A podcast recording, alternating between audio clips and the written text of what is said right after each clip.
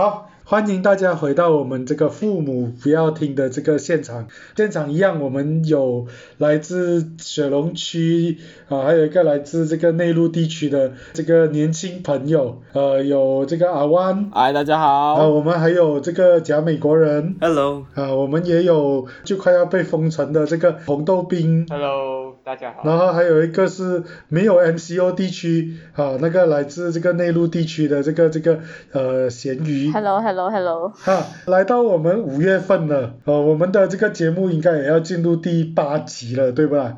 是吧，各位？对，是的，是的，是的，啊，从我们一开始到现在，我们记得我们一开始是从 MCO 二点零开始，是吧？现在录了这几个月，现在我们又要进入 MCO 的阶段。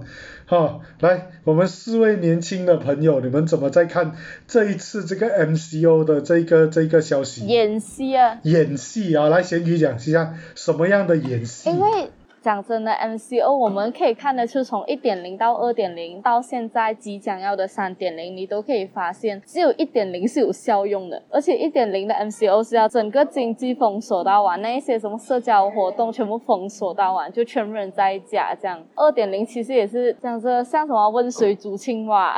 就没有效果那一种感觉。然后过赛三点零，你更不要奢望啊，它开放更多的东西，只是封锁一点点的东西，连斋戒市集都可以开放。我不觉得这个 MCO 三点零的效果会好到哪里去啊。这个问题我是有一点要反驳咸鱼的啊，因为就是雪兰莪州务大臣开了一个记者发布会，他也是有命令在雪州地区的 MCO 地方啊，五月八日起要关闭斋戒的那个市集。呃对，是有这个消息，我有看到。但是你看哦，不是雪州封啊，但是 KL A KL 还是一样，什么都可以进行嘛。来有这一点，这一点我这里可以补充一下，像斋戒市集这一些的来生是地方政府发的，哈，雪兰的的 SOP 跟这个呃国安会的 SOP 是两回事，雪兰的比较严格，目前看起来，所以这个东西可能未来还是要厘清一下。那吉隆坡的 SOP 会怎么样？呃，应该是跟国安会，因为吉吉隆坡没有地方政府 啊、所以会不会是一个演戏啊？我真的不知道啊。来，阿万，你觉得嘞？你也是这个这一次需要被隔离的一群人，我我我个人觉得就是它的 bug 还是会在，就是以往的 MCU 大家知道很大的 bug 就是它的封城只是封 highway 而已，我是觉得真的没有没有必要了，而且要 raya 了，你要阻止跨线，我我觉得我是觉得在这个时候有点太迟了啊，你要去早一点嘛，对不对？但是你现在的话就真的是有点真的是在做戏哦，就像贤女讲了，我不知道啦，就就已经他我觉得他们已经半放弃的状态了，对我觉得。伤心的话，我个人觉得他可能是有考量到经济方面的运作。如果你真是是像 MCU 一点零的话，虽然确实是超级有效，可以断掉那个传播链，但是它也牺牲了一定的经济价值。所以我觉得政府在做一些政策啊，或多或少是有考量到一些经济上面的政策。然而，他们自己也是要去做好这个榜样，不要在那边玩 double standard 的这样的东西哦。讲要守社交距离，他们自己也没有守好社交距离，然后就给人骂，但是自己也没有受罚，这也是一个很多人不相信 MCO 的其中一个地方。是我觉得政府自己本身都没有做好榜样。我我觉得我们的 MCO 这么的可以讲是没有以第一个这样严的话，它不是或多或少是经济考量，它根本就是因为经济的考量。我们经济我觉得是没有办法承受多一个 MCO 一点零。所以所以目前看起来就是大家好像对于国家的这个防疫的这个这种 MCO 啦，哇，这个名字太多了，CMCO、RMCO、EMCO、MCO，哇，拜登太多了，哈，但是这么多拜登是不是也意味着？国家在那边半放弃的状态，我也不知道。那个所谓的 SOP 也乱七八糟，大家也一直在难以适从啊，哈、所以对于这次 MCO，所以可以合理的相信说，你们在座的都没有什么期待就是了了，是吧？只能讲讲哎，我觉得我们现在国家就走一步看一步哦，也不懂我们国家接下来会面临怎样的情况，或者是怎样的经济考量，还是种种问题啊，就是走一步看一步哦，没有希望。走一步看一步，没有希望。但是我们讲回 vaccine 啊，vaccine 这个东西在打了啊，国家不是希望可以推动这个群体免疫吗？供应不足。今天那个凯里有讲过，就是第三阶段的接种计划会在延后，因为供应不足。是这个消息，媒体有这一出来，这个凯瑞有在这个这个公布说，这个疫苗的这个货源有问题，所以原本预计这个月好像要进行的第三阶段是吧？好像是最近要开始的第三阶段，现在是要延期，啊，这个是一个好像看起来是个坏消息哦，哦，疫苗这件事，那另外。一个疫苗的消息就是这个啊阿兹利康的这个疫苗，雪隆区在抢这个疫苗，然后在短短的两三个小时全部被抢完。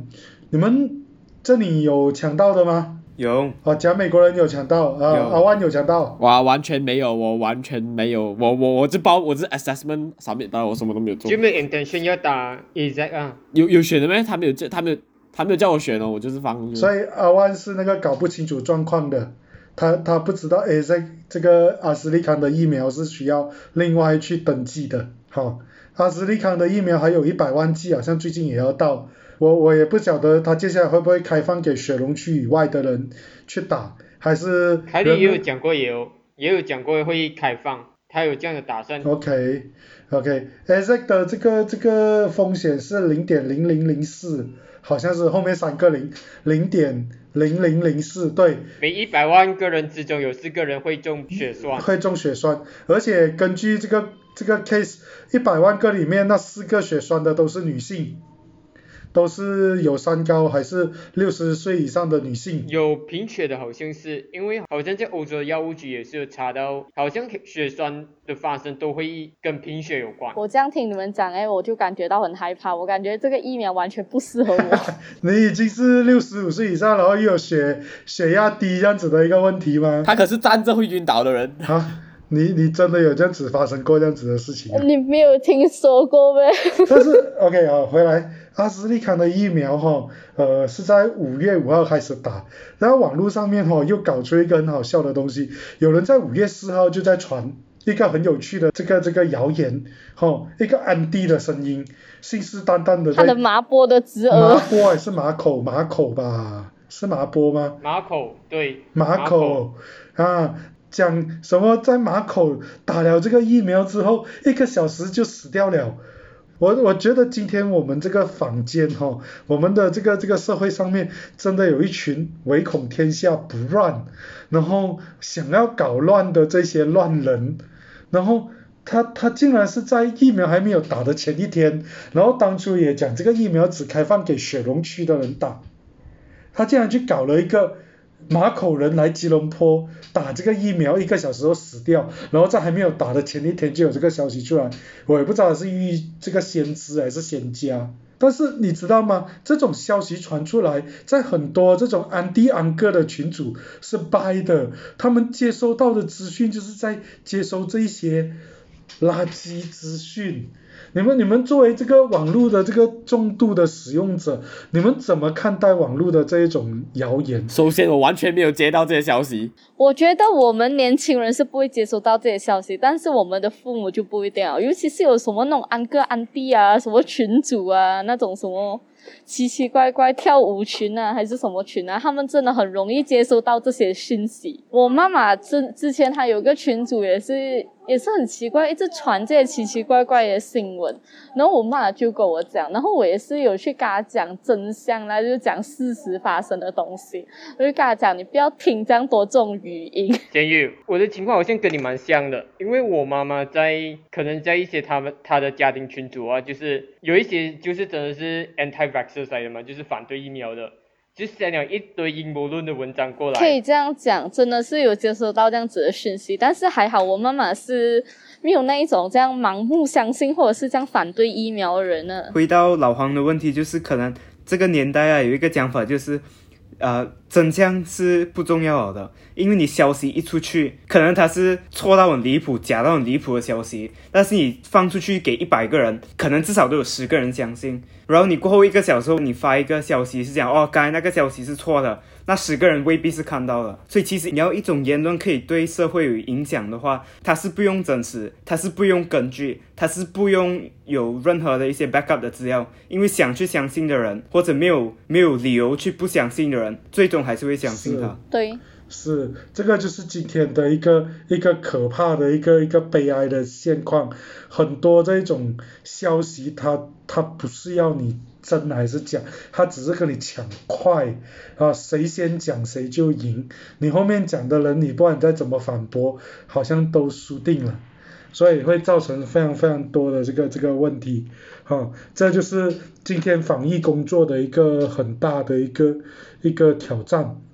哈，作为这个这个社会上，我们现在极度需要群体免疫，哈，所以还是这里还是要做一个这个宣导，就是大家还是要接受这个疫苗。如果你的健康 OK，你的资源是能够让你去打这个疫苗的话，我建议还是尽可能去打，为了我们可以尽早回到旧的常态，不用戴口罩出门的日子。OK，这个呃叫什么 MCO 还有防疫的课题，我们就先聊到这里啊。我们来聊一下这个这个校园的一些生活好了。前几天有一则这个家长跟老师的对话被在被流传到网络上面去，然后也被媒体这个刊登。这个家长指责老师没有请他的孩子起床上网课，这样子，你们你们作为年轻人，你们怎么看待这样子的这个家长？如果我这样家长，我会选择自杀，不好意思。这个就有点极就是端了。把把把我睡不醒的事情，在一个家长群里面告诉其他家长，我觉得就是非常丢脸了。为什么我我我我睡迟，我全班已经知道，我已经觉得嗯不好意思，但是你还要给他们的家长知道，就是 就是我我到底要丢脸丢到哪里才是一个极限？讲，我就是觉得，嗯，假如是我没有起床上课，我的父母第一个一定是找我先来骂一轮，不可能去找老师问为什么你没有叫我的孩子起床上课。我妈肯定会跟我讲，你起床上课本来都是你自己的本分。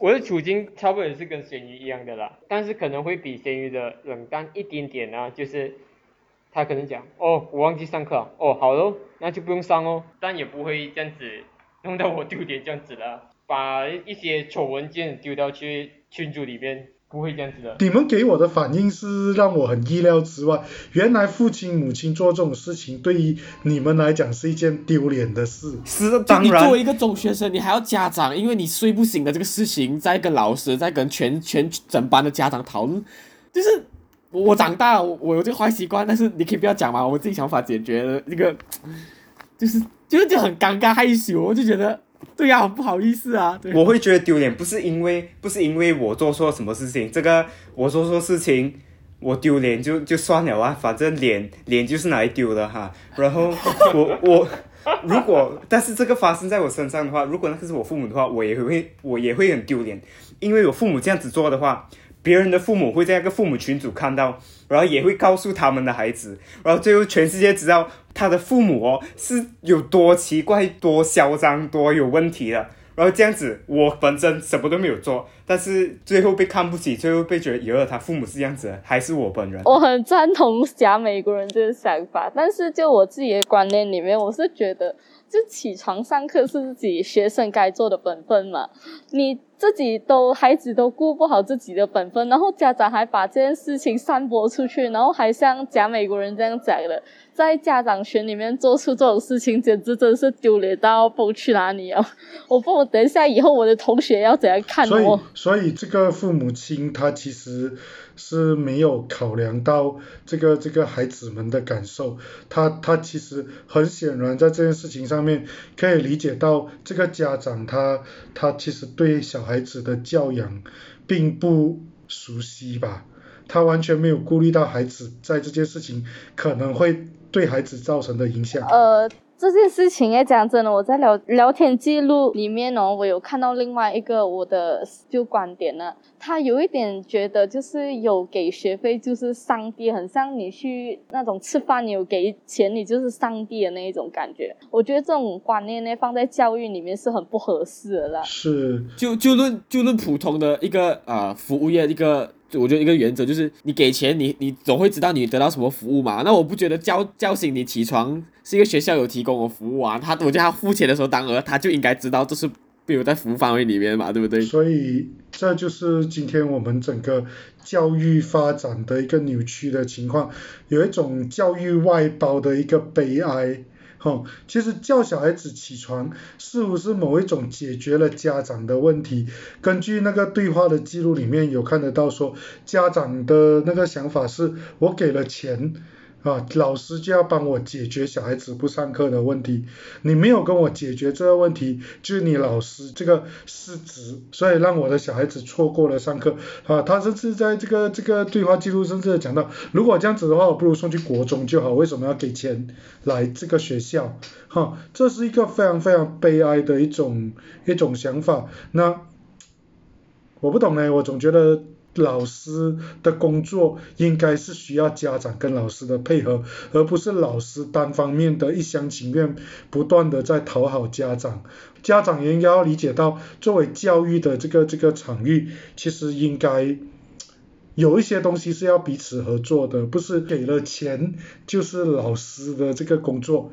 然后甚至于小孩子怎么学习，他面对什么问题，好像都是不关我的事，反正我给了钱，你是要帮我解决。呃，我我老王讲的，我觉得有一点点小不对。我觉得你你要你要把责任给别人没问题，我觉得你要给钱叫别人保证你孩子成绩好，这没有问题。但是你要给多嘛，对不对？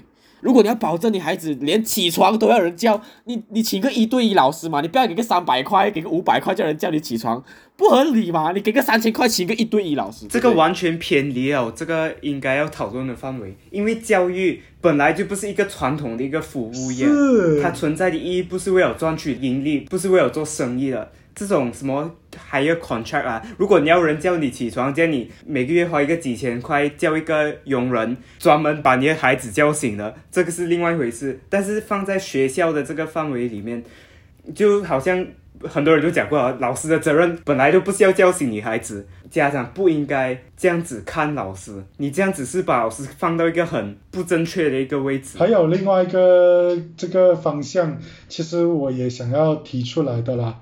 哈，呃，刚刚你们讲到丢脸这件事，那其实哈，把这些东西 screenshot 了放到 social media 上面去的那些其他的路人家长，是不是也是一种伤害嘞？你们觉得？他其实在这个这个对话截图里面，在流传的时候，已经把小孩子的名字都公开了。哦。那你你们觉得这样子的这个做法，岂不是？当然，呃，可能那个看不过眼的家长，他想要的是一个，想要用这个网络上面的等等的东西来给大家看看这个家长的多荒谬，但是自己的这样子的行为，是不是某个程度也是一个加害者，让这个学生更加的难堪？我觉得啦。讲真的，你要把事情让放到网上给大家看一下，这个家长多奇怪还是多不明事理的话，你首先要做好那些就是隐私的那一些工作，比如说你要打马赛克，或者是嗯，你不要去公布这一是哪一个中学流传出来的事情，你就把它当做一个新闻吧，就该打码的就打码。然后够把那隐私东西全部做好，然后把事情的经过放上去给大家知道就好。这东西主要就是要人家拿来讨论，主要应该是要对事，不是对人。应该要通过讲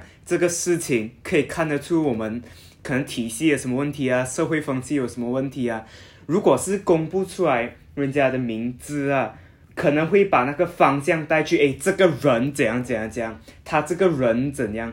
就没有解决到整个比较大环境的一个问题，你只是可以有机会去谴责某人，虽然讲这样子比较好玩，但是这样子是毫无用处。是，其实其实谈到这个隐私的这个问题哦，我顺便也从这个最近这这几个礼拜，这些学校因为各种呃疫情的关系，开课停课这样子。其实，在媒体上面我也看到另外一则消息，就是很多家长一接收到消息说他的学校，他孩子的学校，呃某一班甚至他孩子的班上有同学确诊，哇，那家长在群组里面就开始在暴走。是谁？是谁的小孩？啊，逼老师把名字讲出来，老师苦苦的在撑，哈，我我我们我们我们这个社会常常在讨论这些所谓的公司领域的课题的时候，我们是不是应该要好好的去去拿捏当中的这个这个尺度？老黄，你讲到这个就给我想到，为什么我们政府不要去公开那些确诊者的名单？你知道吗？因为这样会让他们的生活上带来很多很多会不愉快的东西，就大家会。一直去骂他们，可是现在想啦，谁谁想要去中 COVID 哦？是。没有人的本意是要去中 COVID 的吧？其实今天这个疫情带来了非常非常多光怪陆离的这个现象，家长的那个对话，孩子不上课，老师要负责的，那个也是因为网课的结果。啊，那呃，今天防疫的种种的这个问题啊，也是这个疫情带来的这个这个影响。COVID-19 这个这个肺炎的疫情，如果没有办法在尽快的时间内解决，我们这一种光怪陆离的现象还会持续的不断的在发生。好，我们的这个生活还会继续的陷入这一种。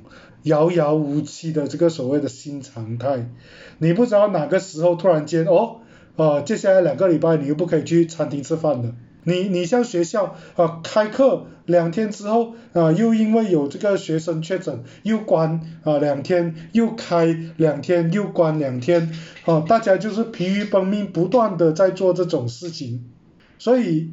还是一句，我们的这个这个官方啊，有公权力可以呃呃直接去掌控这个这个疫情的这一种呃相关的单位，应该要加把劲，哦，想办法去改变今天马来西亚今天这一种困境。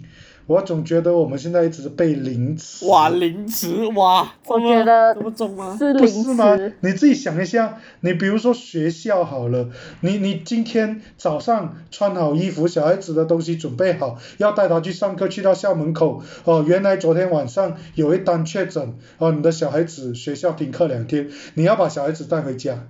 然后你今天可能有一个会议要开，家里没有人，你准备好很重要的东西要做，但家里没有人，你又被迫要打个电话跟你的上司讲，sorry，小孩子停课，我现在在家里没有办法去公司，那你的老板会怎么做？那他承受的这个压力多大？那如果今天这个事情没有办法一刀两断的解决，这个不是个凌迟吗？你每天早上打开消息，打开手机，你你不知道。会发生什么事？我可能你昨晚上吃饭的那个朋友，今天传来一个消息，确诊了，你要去赶快做这个 swab test。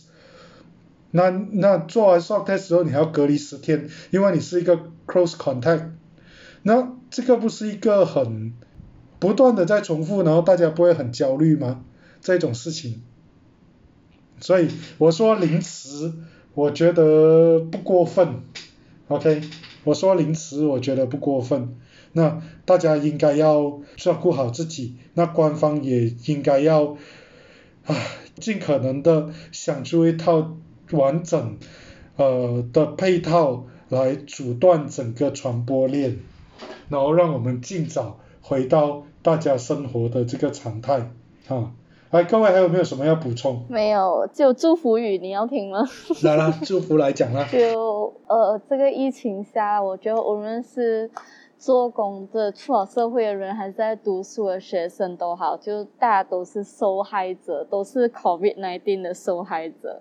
就希望大家可以熬过去、撑下去啊！每个人都过到很苦，但是要相信未来哦。我祝福语完了。一定要相信未来啊！不相信未来的就去死了啊！不然是怎样？本来就是这样子啊，大家还活着了，只能够调侃一下自己啊，这样子咯。今天才看到一个马来西亚一个很有名的印度导演，还有艺术工作者，在自己的住家的地方上吊自杀了。因为过去一年来他的表演工作，他的工作几乎完全停到完，他完全看不到希望吧？这就是完全看不到希望对啊，所以就要鼓励大家，讲讲诶，寻找一下乐观的东西，然后呃，就是要有希望啊，有希望才会活着。所以我真的觉得我用零词是没有错的。我们现在一直人民现在一直被零词，政府当然是想要解决这一个这个这个经济的这个这个损害降到最低，但是这种反反复复，你开两个月关。